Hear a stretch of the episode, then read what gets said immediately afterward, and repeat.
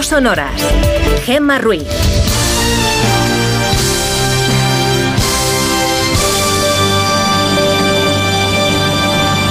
Arrancamos nueva semana en este No Sonoras, en este lunes ya, 30 de octubre. Buenos días.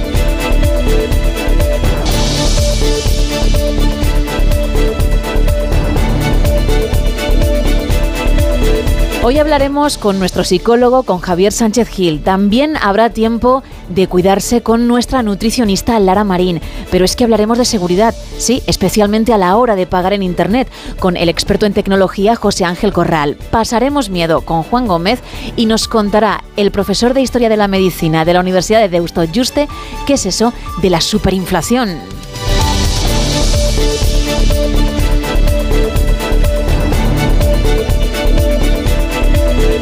Y claro, con todos estos contenidos, con todo lo que hay por delante, lo único que queda es empezar.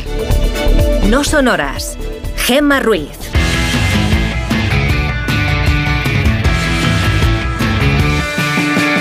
Hablemos ahora de alimentación, de cómo cuidarnos, de cómo llevar una vida más sana. ¿Con quién? Como siempre, con nuestra nutricionista Lara Marín. Muy buenos días. Buenos días, Gemma. ¿Qué tal? Muy bien. ¿Y tú? Muy bien, deseando hablar de este tema. Sí, porque vamos con algo que a todo el mundo le suena porque todo el mundo lo hace, el picoteo y por qué tenemos hambre según qué horas. Bueno, el picoteo suele darse mucho por la tarde, sobre todo entre las 5, las 8 de la tarde. Y puede haber varias razones. Primera, que como ya hemos hablado en otros programas, que no vayamos muy, muy equilibradas a nivel de azúcar durante el día que vayamos a picos, o sea, que empecemos el día con magdalenas, galletas, pan blanco y nos vaya subiendo el azúcar, luego nos baje, picoteemos algo en el trabajo, nos vuelva a subir, nos vuelva a bajar y así todo el día hasta que llega la tarde que ya llevamos tantos picos acumulados que el pico es grande.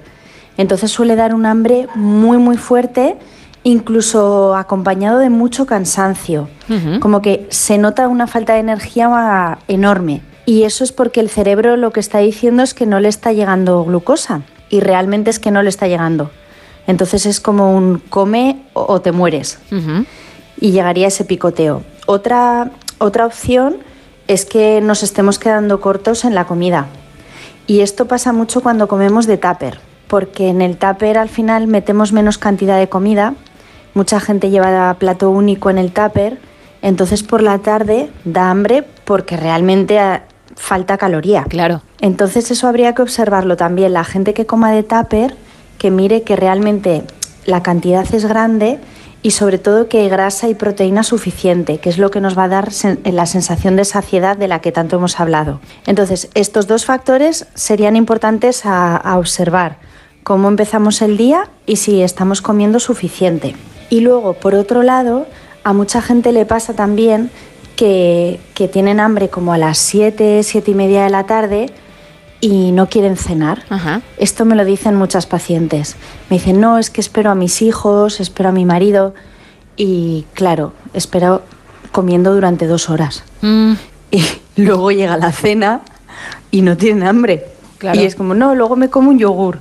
Digo, pero vamos a ver, o sea, tú no cenas cuando tienes hambre, te pegas comiendo dos horas para finalmente no cenar con tu familia.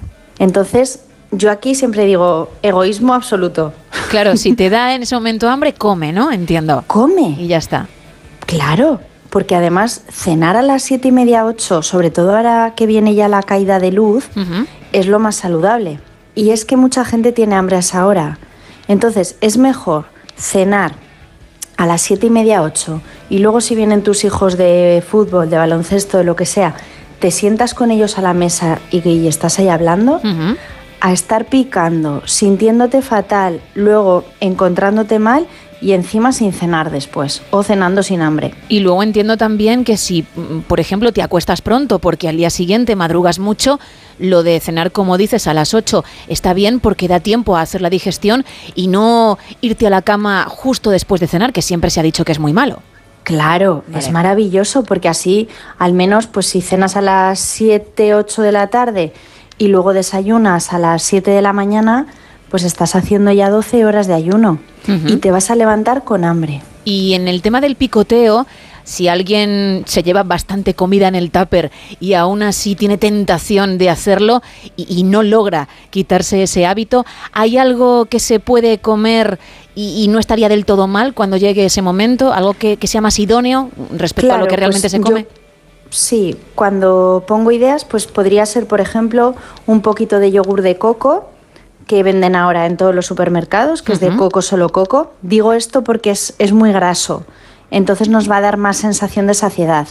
Pues ponemos un poquito de yogur de coco con unas frambuesas que son bajitas en azúcar y sería mm, perfecto.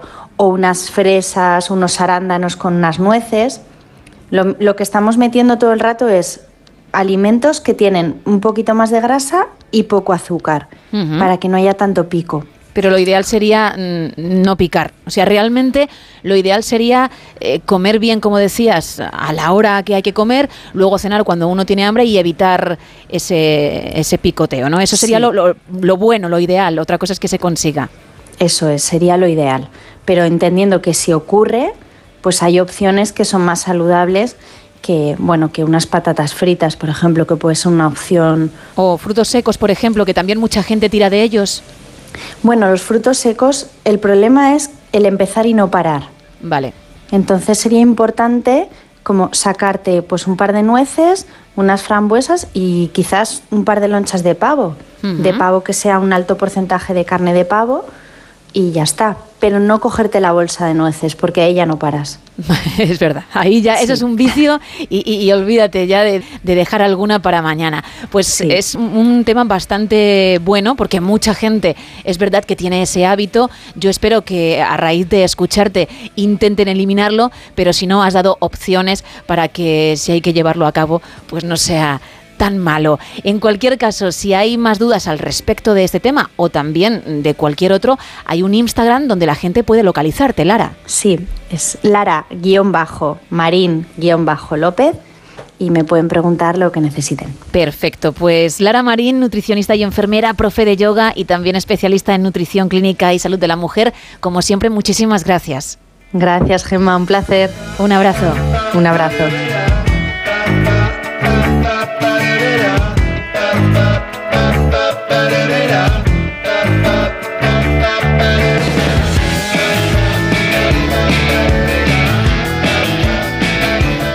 No sonoras. Gema Ruiz.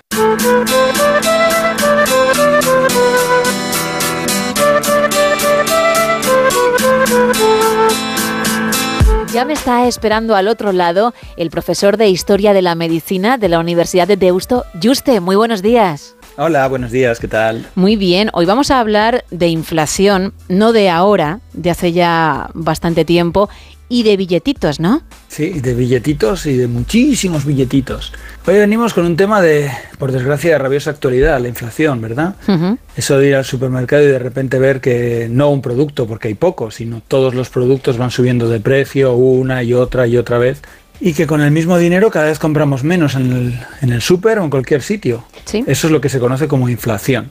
Que lo puede provocar muchas cosas, como, como cualquiera que sepa un poquito de economía sabe, ¿no? Pues porque se impriman muchos billetes, por ejemplo, puede ocurrir. De repente hay mucho dinero en circulación y como hay mucho dinero en circulación, los precios van subiendo y te encuentras con, con eso, con la, con la maldita inflación. Pero de lo que hoy vamos a hablar no es solamente de una inflación, sino que vamos a hablar de, de posiblemente la inflación con mayúsculas. De hecho, se conoce entre los historiadores se conoce como la hiperinflación que hubo en Alemania después de la Primera Guerra Mundial.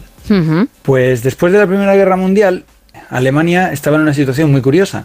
Había perdido la Primera Guerra Mundial, tenía que pagar unas compensaciones de guerra a los que habían ganado la Primera Guerra Mundial, pero a diferencia de Francia o de Bélgica, Alemania casi no había sufrido daños. Los bombardeos ya se dan en la Segunda Guerra Mundial, pero en la Primera Guerra Mundial hubo muy poquitos bombardeos, algunos sobre Londres, pero cosas muy puntuales. Entonces, todas las industrias de Alemania estaban como nuevas, mientras que el norte de Francia o Bélgica pues habían visto muy, muy, muy dañados. Claro, eso provocaba que los alemanes pudiesen seguir vendiendo sus productos, mientras que los franceses y los belgas tenían que recuperarse. Entonces, eso, eso aparte de los rencores que había traído la guerra, pues, pues provocaba aún más rencores. Entonces, pues lo que hicieron con los alemanes fue imponerles unas multas unas, unas demandas antes de que les exigieran ninguna cantidad de dinero, ¿eh? unas demandas desde el primer momento muy fuertes para Sí. que no pudieran remilitarizarse y para que no pudieran volver a empezar una guerra. Ferrocarriles, fábricas, de todo, les pedían de todo. Entonces, la solución que hizo el gobierno alemán para que su nación no estuviese capeando más o menos las crisis de después de la Primera Guerra Mundial y para que sus productos se vendieran bien y demás, fue imprimir dinero. Si los trabajadores estaban descontentos porque tenían que trabajar muchas horas o porque se imprimía dinero. Si los empresarios estaban descontentos porque, porque claro, habían pasado una guerra y, en fin, se imprimía dinero. El caso es que el gobierno alemán decidió que imprimir dinero era una solución bastante inteligente. Claro, pero ¿Por si imprimes Si todo el mucho. mundo tiene dinero. Claro. Si imprimes mucho, ¿qué ocurre? Pues que todo el mundo tiene mucho dinero. Si tú, por ejemplo, tienes un micrófono de radio y lo quieres vender, yo te lo compro, pero lo quieres vender por, por 100 monedas y todos tenemos 100 monedas, Hmm. pues todo el mundo querrá ese micrófono de radio. Entonces lo normal es que lo subas, porque sabes que lo vas a poder vender. Claro. Si todo el mundo tiene 500 monedas, pues lo subirás. Si todo el mundo tiene 1000 monedas, pues lo subirás. Y si, el Estado está imprimiendo e imprimiendo dinero, pues te encuentras con que los precios suben de una manera desbocada.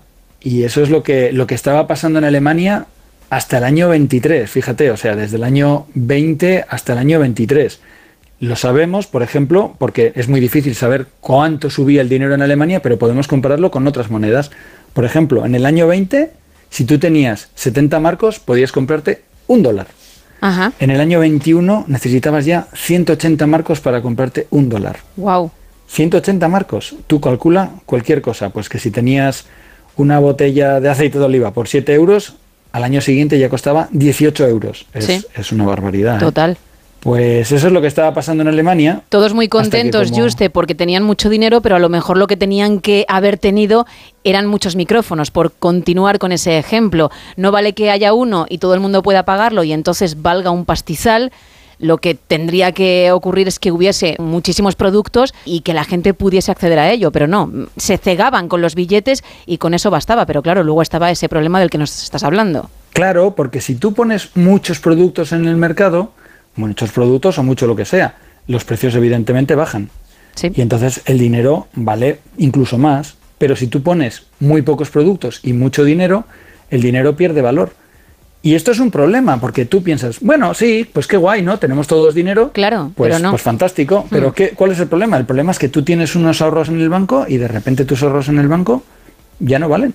Porque tú imagínate, tú tienes 100 euros en el banco, pero si todo el mundo cobra 10.000 millones de euros todas las semanas, pues, pues tus 100 euros en el banco no sirven para, para tus ahorros de toda la vida Exacto. pero no sirven para nada. Ahora, eso eh, también tiene un efecto contrario. Tú imagínate que tienes una hipoteca por un valor de un millón de euros y de repente ese mes tu jefe te paga un millón de euros porque la economía se ha vuelto tan loca que en un mes cobras un millón de euros. Pues no tienes más sencillo que irte con ese billete que no te sirve para comprar nada y pagar tu hipoteca de golpe. Sí.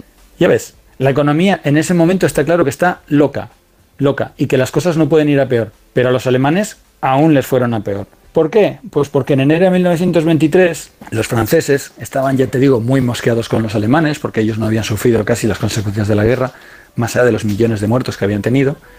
Y entonces decidieron que, ya que los alemanes no pagaban sus deudas bien y que además el dinero alemán cada vez valía menos, decidieron que la solución era invadir la zona más rica del occidente alemán, la zona del Ruhr. Si le invadían y se apoderaban de todas las minas de carbón, pues entonces ese carbón iría directo para Francia. Y ya está, así iban a pagar las deudas. Bien, ¿qué pasó? Que el gobierno alemán, evidentemente esto no lo aceptó, no tenía fuerza militar para oponerse, ni hubiera podido oponerse por las armas, pero sí se le ocurrió hacer una cosa que hoy día es muy conocida, que es la resistencia pasiva. Le dijo a los trabajadores, a los mineros alemanes, que no fueran a trabajar. Bien, los franceses se quedarán con las minas, pero como no van a tener trabajadores que las exploten, Claro. pues van a estar en la misma situación que antes.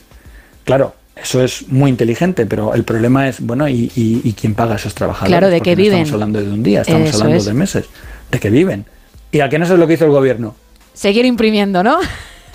No me lo puedo seguir creer. imprimiendo, pero seguir imprimiendo cada vez más. Qué barbaridad. más y más, hasta que llegó un momento en el que en el año 23, o sea, muy poquito después de la, de la ocupación, el Banco Central Alemán tenía contratadas 133 imprentas privadas para imprimir marcos de papel noche y día continuamente. Madre Claro, tú imagínate la exagerada cantidad de billetes que se podían encontrar.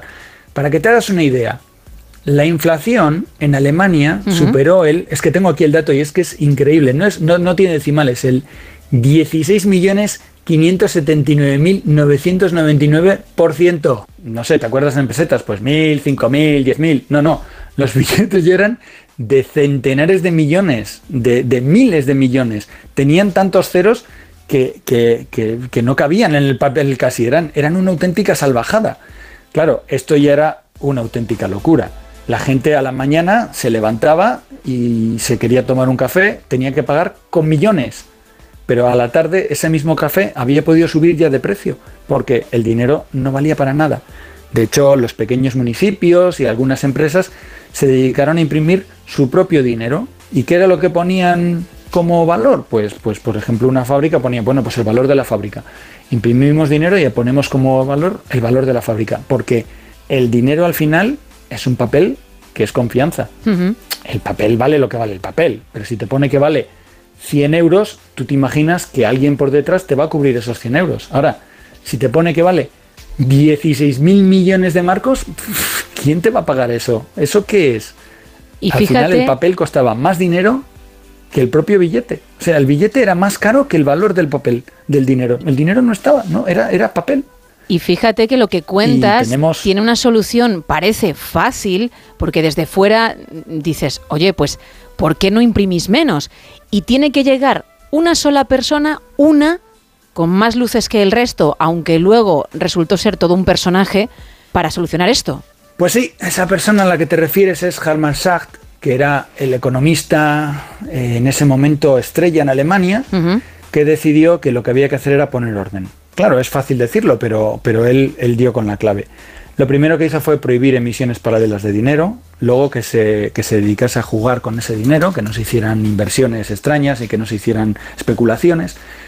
Y luego, por último, crear una nueva moneda, que le llamó el Rentenmark, un marco fuerte. Claro, ¿en qué se apoyaba? Pues se apoyaba en todo lo que tenía valor en Alemania, en las propiedades, en las propiedades individuales, industriales, en, por así decirlo, en las hipotecas, en algo que tuviese valor. Entonces la gente en ese momento volvió confianza en el dinero. Lo que pasa es que habían pasado tres años y había sido un terremoto salvaje. O sea, tú imagínate, todos los alemanes que tenían algunos ahorrillos los habían visto reducidos a cero. Y sin embargo, aquellos alemanes que habían vivido de crédito, que habían conseguido, pues en su momento, pedir una hipoteca, con buenas o con malas intenciones, con un solo billetito habían podido pagar su hipoteca y encima que les devolvieran otros billetitos sin valor, claro, pero la propiedad ya era suya. Había sido un auténtico, un auténtico cataclismo. Eh, lo que pasa es que el momento en el que este señor puso un poco de orden, las autoridades de otras naciones empezaron a ver que, la solución pasaba porque en Alemania hubiese orden, no una ocupación aliada en la zona del Ruhr. Empezaron a llegar créditos y entre 1925-26 y 1929 Alemania vivió un proceso de estabilidad económica y financiera bastante interesante. De hecho, con los créditos que llegaron de Estados Unidos se construyeron casas interesantísimas, se construyeron urbanizaciones enteras para, para las clases trabajadoras. Fue, fueron tres años muy, muy interesantes, hasta que llegó el famoso crack del 29 y, y lo barrió todo de nuevo. Y terminó, como sabemos, con un señor con un bigote muy curioso haciéndose con el poder en Alemania, con Adolf Hitler tomando el poder en el año 33. De ahí decía yo lo de personaje, porque luego este señor se convirtió precisamente en el economista de cabecera de Hitler, que, por cierto, además de esa nueva moneda de la que tú hablas, también limitó la imprenta al Reichsbank. Dijo, "Mm, basta ya de que haya ciento y pico empresas imprimiendo. No, Reichsbank y punto. Pero claro, luego, luego nos Claro. salió rana el señor. Sí, qué pena, ¿verdad? Porque era un hombre que, mira, en ese momento le salvó, le salvó no solamente la economía, sino la vida a muchísimos alemanes, porque la situación era realmente desesperada. Pero mm, apostó, aunque en el último momento sí parece que se arrepintió y que, y que se puso en contra de, de Hitler dentro Tarde. de que Mm. siguió viviendo en el nazismo, sí. Pues, pues sí, apostó por, por Hitler, como tanta otra gente que pensaba que este hombre, pues bueno, que, podía ser domesticado por la derecha tradicional, era lo que pensaban los grandes líderes de la derecha tradicional alemana, que Hitler pues tenía muchos votos, pero tenía poca inteligencia. pues al final demostró que tenía muchos votos y la inteligencia suficiente como para apoderarse con el poder, hacerse con el poder y, y poner patas arriba a todo el continente.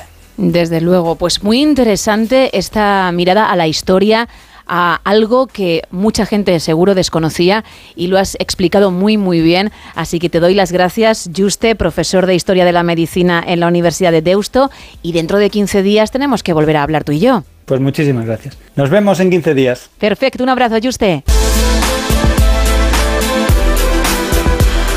No son horas. Gemma Ruiz. Vamos a pasar un poquito de miedo, vamos a cambiar completamente de tema con Juan Gómez. Muy buenos días. Muy buenos días, Gemma. Para los amantes de la ciencia ficción no les resultará extraño que en la literatura o en el cine sus protagonistas se teletransporten como si nada de un lugar a otro, incluso a épocas diferentes. En la actualidad la ciencia está estudiando si realmente algo así puede ser posible.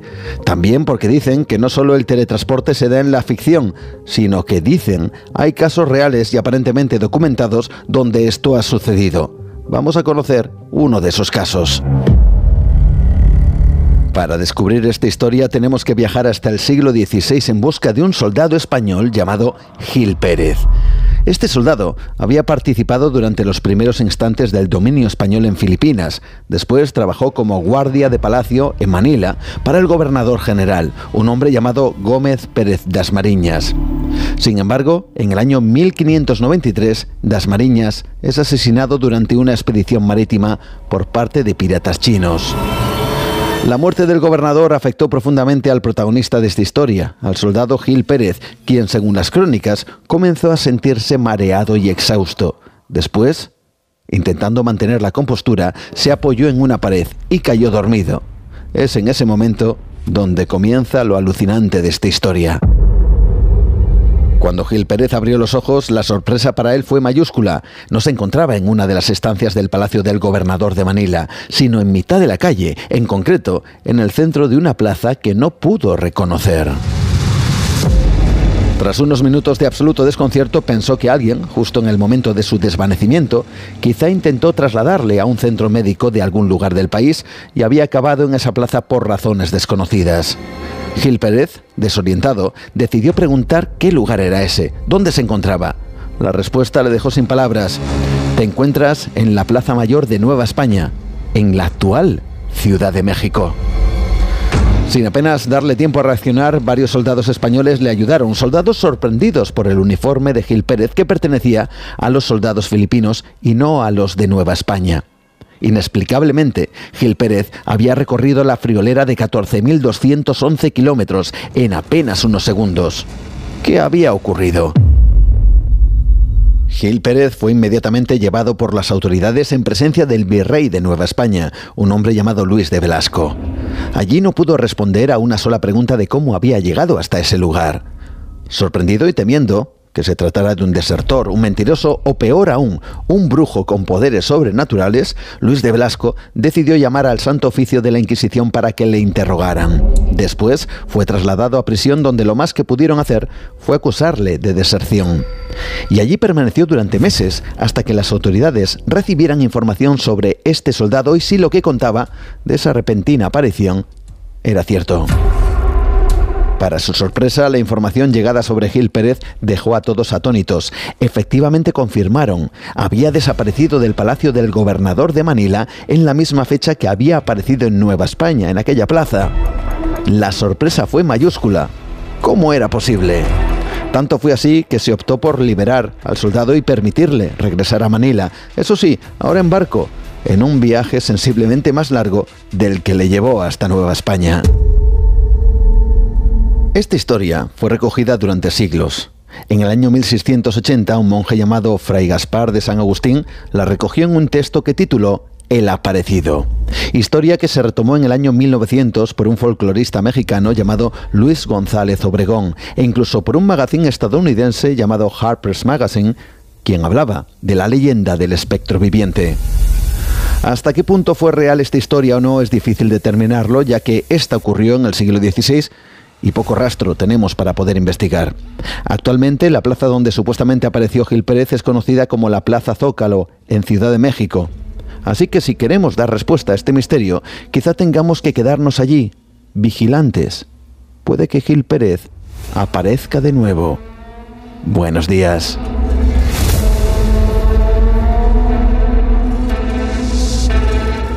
No son horas. Gema Ruiz.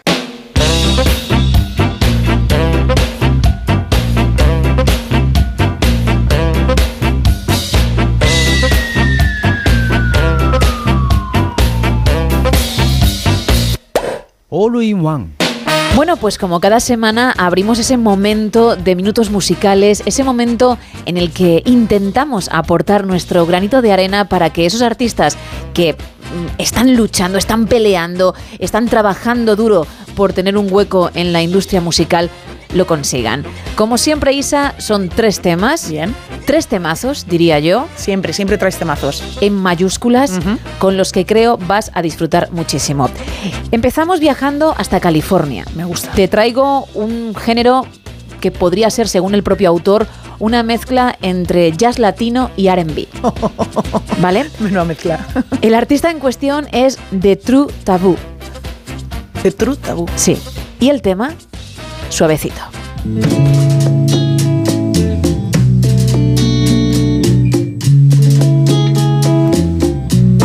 Como ves, entra muy bien, sobre todo a esta hora de la mañana. Sí, muy chill out. ¿eh? Sí, exacto. Muy relajado. Te levantas, pero no con ese ritmo frenético que probablemente luego tengas durante toda la jornada, ¿eh? Es una gozada. Buen inicio, ¿eh? Suavecito, como Sí, bien sí. dice el título. No miente el título. No. Es el Latin Jazz R&B que se, que se aprecia, ¿no? Vamos de Trutabú porque nos tienes en ascuas. Canta, canta. No lo va a hacer, ¿eh? Ah, qué bien. Lo va a hacer, venga.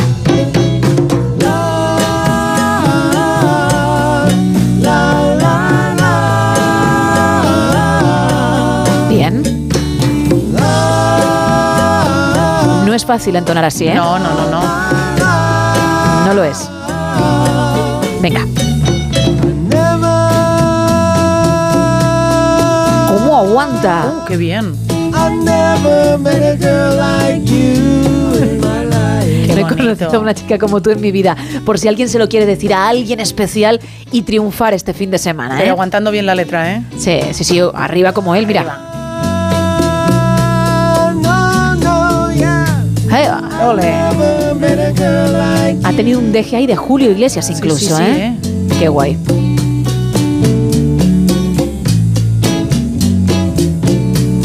Te va dando poquito a poco las, las cosas, es decir, él sabe que lo hace muy bien, pero no te lo entrega de golpe. No, claro, te vas relajando poco a poco. Y Vas, aparece. vas moviendo las caderas. Eso es. Qué buen ritmo, ¿eh? Sí, ¿eh?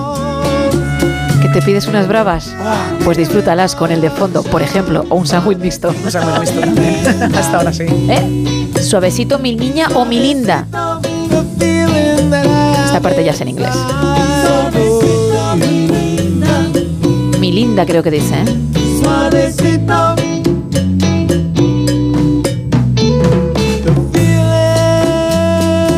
Ahí. Un poco más. Vamos. Escuchamos otra vez cómo mantiene y cambiamos ¿eh? de tema. Muy bonito, ¿eh, Gemma? Gracias. ¿Te ha gustado la primera recomendación, no? Mucho, además, ¿eh? Perfecto. A ver que vuelve a subir, creo. Ah, no.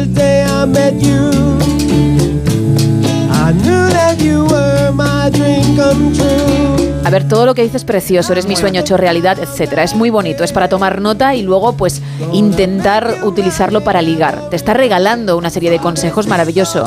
Pero también aquí es, re- es ligar, pero moviendo las caderas a la vez, ¿eh? Es insinuarte, Es insinuarte, y, muy bien. y sobre todo tener esa sensualidad muy presente, que a veces es mucho más importante que ir pues del tirón y a lo mejor estropearlo, ¿no? Claro. Con esta sensualidad como que hay también cierto misterio y puede llamar la atención. Qué bien, ¿eh? Cosa que solo te ofrece de True Taboo y por supuesto el Latin Jazz con R&B.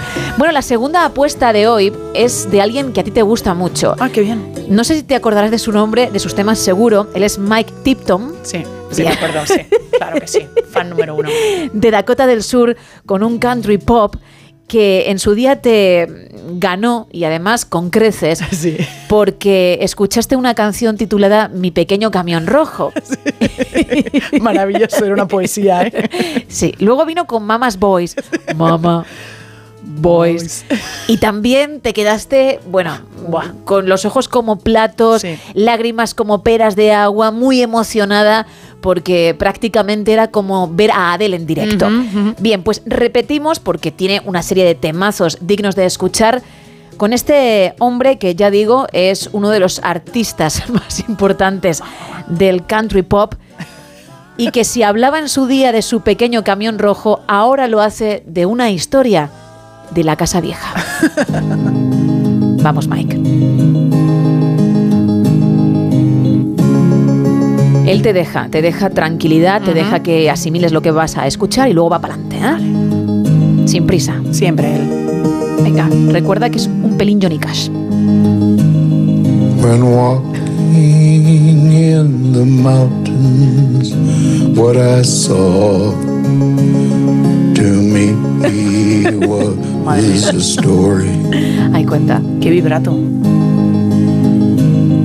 An old house where a family Cuenta que en esa casa pues había una familia. Va a contar la historia e incluso va a ir estancia por estancia. When I went inside the house, it seemed to talk to me. Fíjate que sentía que la casa le hablaba, cuando entró. Le hablaba. Qué fuerte. Susurros como nos canta él. Told me qué a miedo. story about this old. Tú imagínate que vas al baño y empiezas a escuchar una voz así, susurrándote. Por favor. Salgo corriendo, Gemma. Madre mía. Eh, que se viene arriba. only had dirt for a floor. One room for many to live. No sé si le he entendido que tiene cuatro plantas. Door Was very thin. Mira, una, una puerta muy, muy, del, muy, muy delgada, muy fina en este caso. Window To look in. Y una ventana para mirar por ahí, This ¿no? old house told a story back then. Bueno, tenemos ahora mismo a Miguel Jurado mm, prácticamente llorando, pero no llorando por algo malo, ¿eh? porque lo que esté escuchando no le guste, sino por todo lo contrario, porque al final tiene ese punto nostálgico Mucho. que te lleva atrás, que te lleva a momentos que, que, para ti son especiales y que vienen a, a la mente con esta fantástica banda sonora sin ningún problema. ¿eh? Es precioso. A mí me gusta mucho de él el fondo musical. Muchísimo. Sí, ¿no? Vamos a- Muchísimo. no he pensado porque roba su voz todo el protagonismo. ¿Cómo sería escuchar la parte instrumental? Vamos a hacer el esfuerzo. Venga, vamos. For your story once again. Uf. Es una alarma de móvil cuando te levantas, ¿no? Es el- o, o cuando te pone comprar leche. Es la opción número 3 del caseo. Story. Pero claro, ahí te das cuenta de la calidad, de cómo solo él es suficiente. Efectivamente. Bueno, vamos a terminar también con una artista que ella sola es suficiente, lo vas a comprobar en los próximos minutos. Es de Arizona, Muy bien. se llama Roxanne. Tiene un tema, bueno, tiene varios, pero un tema que a mí me ha gustado mucho, que es el que vamos a, a escuchar. Ella suele hacer indie con un poquito de rock. Me gusta. La canción se titula We Are Stronger Together, somos más fuertes juntos.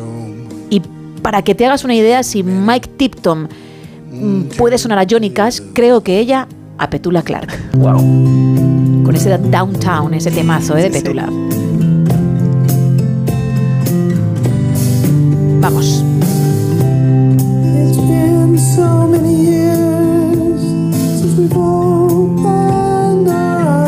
¿No te parece que, que el tono de la voz es similar?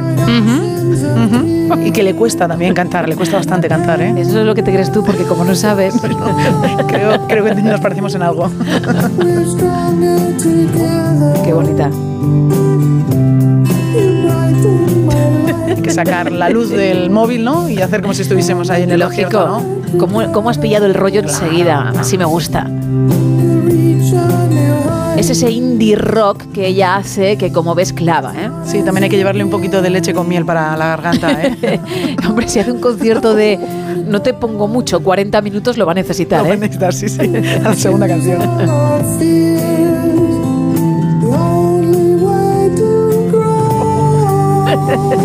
Bueno, pues ahí estaban...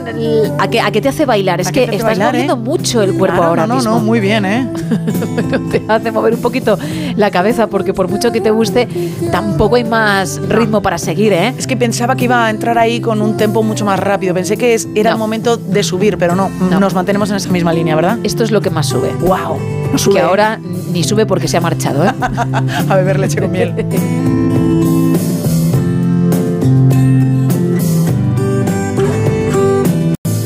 pues ahí estaban los tres temas.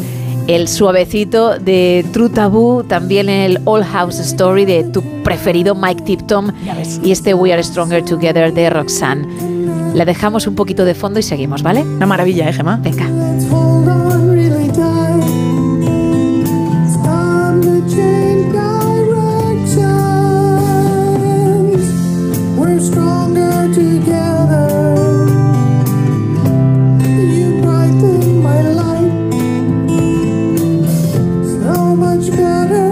No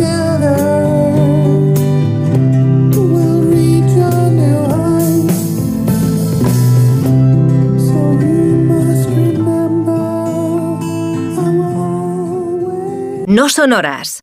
Gemma Ruiz.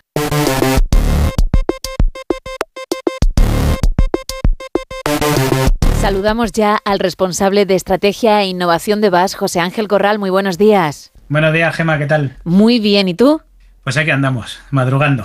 Ay, no, la verdad es que sí. La verdad es que siempre os lo digo a todos, ¿eh? que el esfuerzo que hacéis es brutal, así que mil gracias. Hoy vienes de actualidad, porque hace solo unas semanas conocimos ese ataque a la compañía Air Europa, ese ataque informático, la preocupación, por tanto, de muchos usuarios que se vieron afectados por sus tarjetas de crédito, y vas a hablar de ello y lo más importante, cómo evitar que cuando esto ocurre a nosotros nos llegue también el disgusto.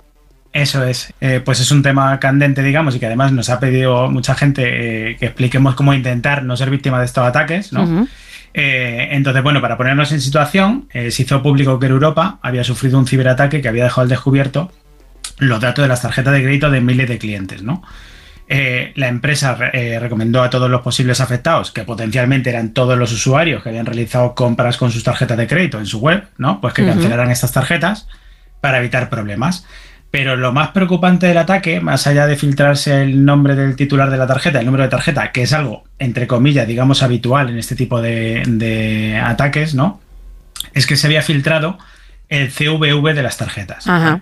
Eh, este, este CVV es el código, es un código de tres dígitos que tenemos en, en la parte posterior de las tarjetas y que permite que cualquiera pueda operar con nuestra tarjeta. Es decir, que, que puedan hacer cualquier cargo y en cualquier sitio. Que es evidentemente lo que buscan los, los ciberdelincuentes. Entonces, el tema que más polémica ha causado ha sido precisamente esto. No el ataque en sí, sino la filtración de ese número en concreto. Ya que existe una normativa que impide que ese número se almacene. Y es que cualquier empresa que opere con tarjetas de crédito tiene que cumplir con esta normativa que se llama PCI DSS, que es el estándar de seguridad de datos para la industria de tarjetas de pago, eh, y que impide que, bajo ningún concepto se almacene ese código, ¿no? Ese CVV.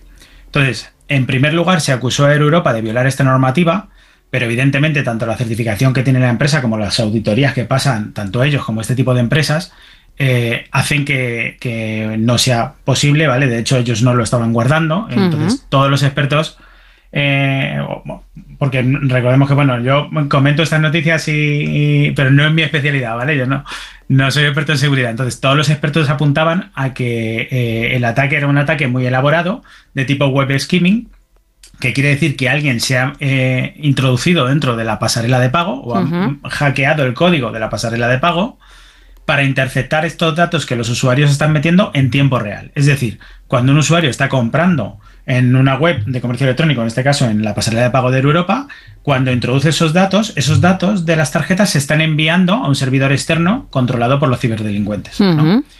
Eh, entonces, por la cantidad de datos que, que hablábamos, que era de miles de, de usuarios, de miles de tarjetas, parece que esto lleva pasando desde hace meses y sin que nadie se diera cuenta, lo cual supone un problema grave y que eh, pues acabará como tenga que acabar, ¿no? Pero claro, llegados a este punto, eh, la recomendación evidentemente es lo que hizo Europa y es la misma que nosotros damos, que es que cualquiera eh, que haya sido cliente de Europa en los últimos meses, pues cancele rápidamente las tarjetas que haya empleado en esa pasarela de pago, ya que pueden estar comprometidas. Y ahora la pregunta del millón es, ¿y cómo resolvemos o, cómo evitamos que nos roben el CVV, el CVV de nuestras tarjetas en una compra, en una pasarela de pago o en una web de este tipo? ¿no? Claro. Es que es, es lo que siempre decimos, ¿no? Siempre, pues tener mucho cuidado, hay que eh, tener, eh, pues mm, vigilar dónde introducimos los números, ¿no? Pues que sean web fiables, eh, actuar con sentido común. Pero es que en este caso es muy difícil protegerse porque podemos decir que estábamos cumpliendo todos esos Claro, requisitos. exacto. Estábamos en una pasarela de pago legal que mm, cualquiera podría haberse encontrado al hacer la compra y, y claro, ahí ¿qué haces? Estás desprotegido. Eso es, todo, digamos que los usuarios están haciendo todo bien. Claro. O, o mejor dicho, no están haciendo nada mal. Están introduciendo los datos en una pasarela a priori segura, confiable, etcétera, etcétera. Entonces, es muy complicado protegerse en este tipo de, de ataques, pero aún así hay algunas medidas que podemos seguir que, que nos pueden permitir estar protegidos, ¿no? Entonces, eh, la primera sería emplear pasarelas de pago como Google Pay, Apple Pay o PayPal, ¿vale? O similar. Porque este tipo de pasarelas no comparten el detalle de la información bancaria con la web de comercio electrónico, con la que estamos eh, o en la que estamos intentando comprar, por decirlo de alguna forma. De tal manera que nunca van a poder robar nuestros datos, ¿no? En este caso tendrían que verse comprometidas este tipo de pasarelas, eh, Google Pay, eh, perdón, plataformas, Google Pay, Apple Pay o, o PayPal, y por supuesto es mucho más complicado vulnerar la seguridad de este tipo de plataformas que la de una web de comercio electrónico. Eh, por otro lado, hay algunos bancos que ya están empezando a ofrecer tarjetas con un CVV, CVV dinámico que cambia cada pocos minutos. Eh, de esta forma, pues eh, aunque hubieran, hubiéramos empleado una de estas tarjetas y nos hubieran recogido todos los datos, cuando vayan a intentar usar nuestra tarjeta con el CVV que han recogido, no van a poder operar con ella porque el CVV habría cambiado. Estamos hablando de pocos minutos. Y luego una tercera alternativa es emplear tarjetas virtuales de un solo uso, eh, es decir, que solo se puede pagar una vez con ellas y que la próxima vez que yo la voy a utilizar no ha cambiado el CVV, sino que ha cambiado todo el número de la tarjeta. ¿Y ¿vale? eso te El lo completo. ofrece tu banco o, o cómo se puede conseguir Eso- una tarjeta así? Eso es, hay bancos eh, que ya lo ofrecen y por regla general la mayoría de las fintech también lo ofrecen, ¿vale? Entonces, eh, ¿cuál es el problema de esta, de esta operativa, digamos, o de estas tarjetas? Porque normalmente van asociadas a una aplicación móvil que es en la que hay que revisar o consultar estos datos que cambian con el tiempo, ¿no? Este CVV o este número completo. Entonces, no son accesibles para todo el mundo porque añade una complejidad extra y entonces hay gente como, eh, pues gente mayor que a lo mejor no se maneja con un Claro. smartphone y no podría manejar este tipo de tarjetas, ¿no? Pero, pero bueno, es de agradecer que encontramos alternativas que van más allá de cumplir con los requisitos mínimos que requieren los estándares y que nos permite un mayor grado de seguridad. Entonces, como resumen, eh, pues vamos a intentar emplear en la medida de lo posible plataformas siempre que podamos, como Apple Pay, Google Pay o PayPal, y consultar con nuestro banco si ofrecen tarjetas de un solo uso o tarjetas con CVV dinámicos. Hay algunas aplicaciones de entidades bancarias que también te piden como una segunda confirmación, especialmente cuando el importe es algo más elevado de lo habitual, pero mm, creo que ya con importes Eso más es. bajos también lo están pidiendo. Tú compras, pero luego en la aplicación de tu banco tienes que aceptar esa operación. Eso es, se llama un segundo factor de autenticación que puede ser incluso eh, configurable mediante biometría. Esto es lo típico que ponemos la huella o ponemos la cara delante de la aplicación del móvil. Entonces, siempre que tengamos la posibilidad de activar estos factores, activémoslos, ¿vale? Porque nos da un- una mayor seguridad y una mayor garantía, ¿vale? Esto evita que se hagan cargos, pues simplemente con los datos de la tarjeta. Vale, aunque claro, evidentemente para que no te roben el CVV y, y demás dígitos necesarios, esos intermediarios de los que tú has hablado serían los, los mejores en este caso, los más apropiados. Eso es. eh, siempre que podamos emplear este tipo de plataformas sería lo recomendable. Es verdad que no siempre es posible. O sea, hay, sitios a los que vamos a comprar en los que simplemente nos dejan meter una tarjeta de crédito, sea de tipo Visa o Mastercard, Sí. pero no hay posibilidad de pagar con una plataforma externa, ¿no? Es verdad. Entonces, en este caso, pues no vendrían bien las tarjetas en las que mantienen eh, valores dinámicos. ¿Vale? O segundo factores de autenticación, como comentabas. Pues José Ángel Corral, responsable de estrategia e innovación de VAS, muchísimas gracias. Creo que todo el mundo ha tomado buena nota. Desde luego los consejos son más que útiles porque nos evitarán grandes disgustos. Así que mil gracias. Te dejamos descansar por el momento y dentro de unos días más, ¿vale? Gracias a vosotros. Un abrazo. Un abrazo.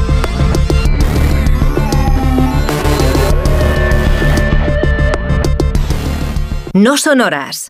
Gemma Ruiz.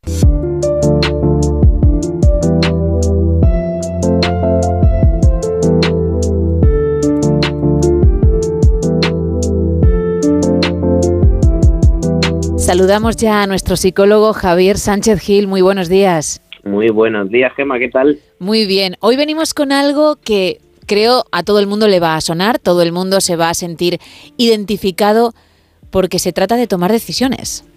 Pues sí, porque vivir implica tomar decisiones. Preguntas como ¿sigo con mi pareja?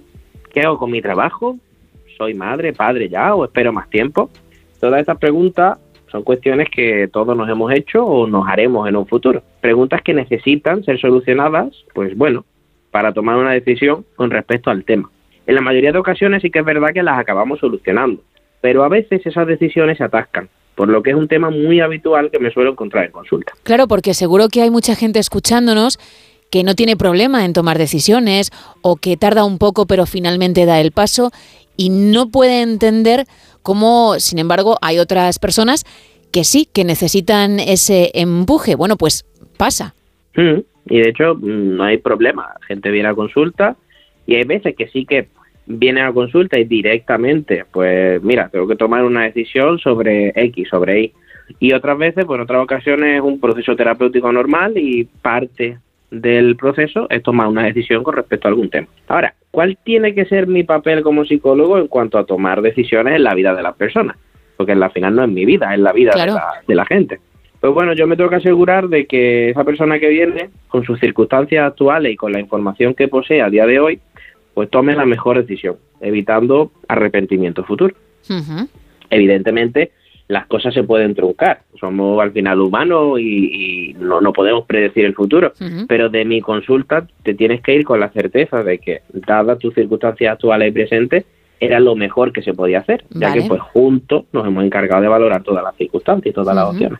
Por todo ello, antes de avanzar, me gustaría contarte una serie de mitos que hacen que las personas pues no sean capaces de tomar decisiones. Ujú.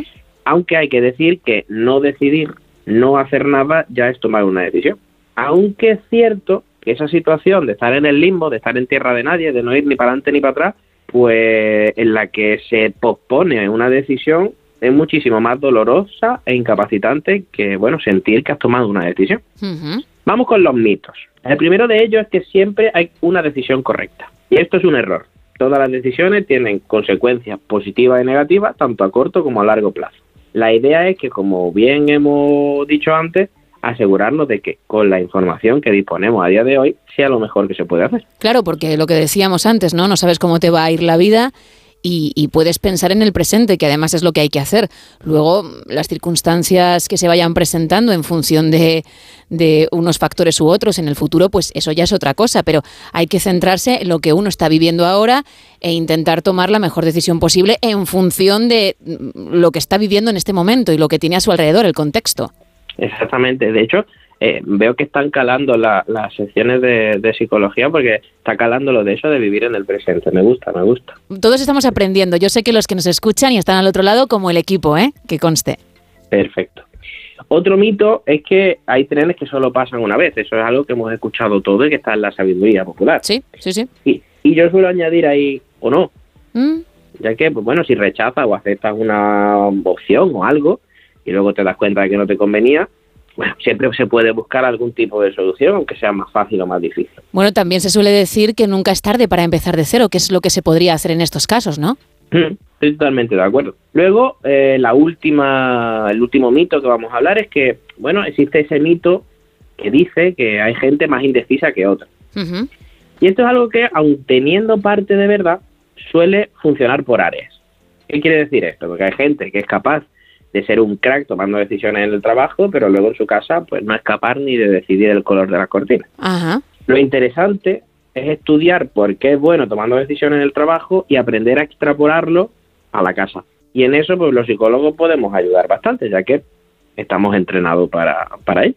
Por lo menos en este caso la persona tendría medio camino hecho, porque los hay, entiendo, que no son capaces de tomar una decisión o les cuesta mucho en cualquier ámbito. Exacto. Al final eh, es lo que hablamos siempre. Una cosa es el proceso y otra cosa es el contenido. El contenido es casa-trabajo, pero el proceso de tomar decisiones al final se hace de la forma, de la misma forma. Entonces se puede extrapolar todas esas herramientas.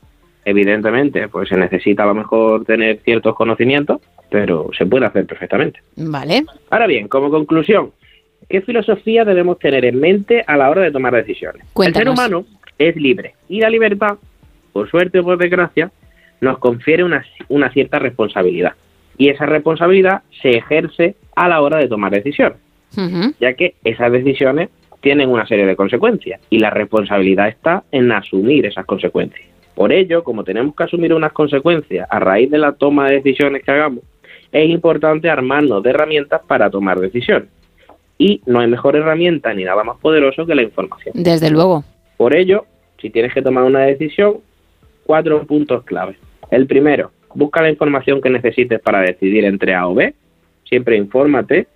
Si tienes que elegir qué carrera entro, por ejemplo, pues primero mira las opciones que te gustan, entra en el ordenador y ponte a mirar qué tiene cada carrera. ¿Serían los pros y los contras, Javier, de toda la vida que a veces, según qué situaciones hemos elaborado? Los pros y los contras son muy importantes y Vale. en parte del proceso evidentemente tendrás que hacerlo, pero es como un paso previo. Vale. Es como decir, mm, dentro de las opciones que tengo, ¿qué significaría elegir A y qué significaría elegir B? Luego, otra es consultar a la gente de confianza, a tu gente de confianza, y preguntarle pues qué harían ellos en tu lugar. Luego también hay que pensar eh, en qué estrategias te ayudaron en el pasado a tomar decisiones, ya que pueden aplicarse a día de hoy. Y nada, por último, buscar ayuda profesional si lo ves necesario. A veces, pues involucrar a un extraño que te haga pensar, pues desatasca la cabeza. Mm, ¿Te parece que recordemos tus canales? Porque siempre lo decimos, pero si hay alguien escuchando por primera vez, que sepa que aunque tú ejerces tu profesión, tienes tu consulta en el Centro Elemental de Málaga, no solamente la gente que se encuentra allí puede acudir a ti, también hay una página web en la que cualquiera puede entrar, te puede visitar y de esta forma pues consultarte lo que sea necesario. La página web es www.javiersanchezgil.com, donde podemos ponernos en contacto o directamente poniendo mi nombre, Javier Sánchez Gil, en Google. Al lado de la palabra doctoralia también se puede pedir cita. Y por supuesto recordar el, el Instagram, arroba no te sientes en el diván, donde también me pueden contactar. Pues perfecto, ya sabes que nosotros tomamos hace mucho tiempo la decisión y es que estés cada semana con nosotros, así que dentro de siete días te esperamos, ¿vale? Hasta la semana que viene. Adiós.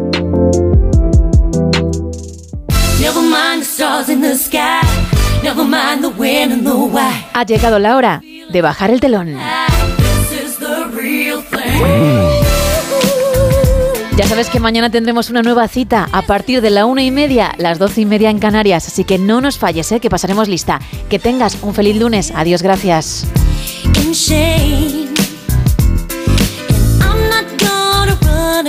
Or gonna hide away.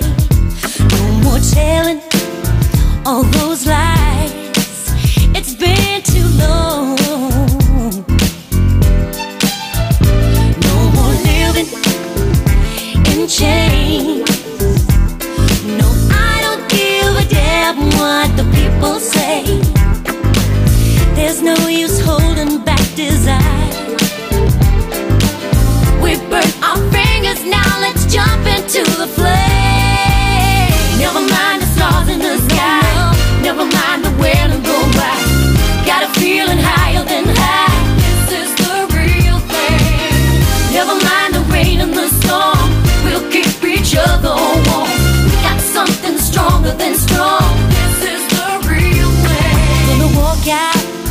hand in hand. So let them criticize, cause they don't understand. We got nothing to hide, it's just love. I've had enough of shy. So let's go out and show them what we have inside. There's no use holding back design. We've our fingers, now let's jump into the fire. Never mind the stars in the sky. Never mind the wind and. Got a feeling higher than high. This is the real thing. Never mind the rain and the storm. We'll keep each other.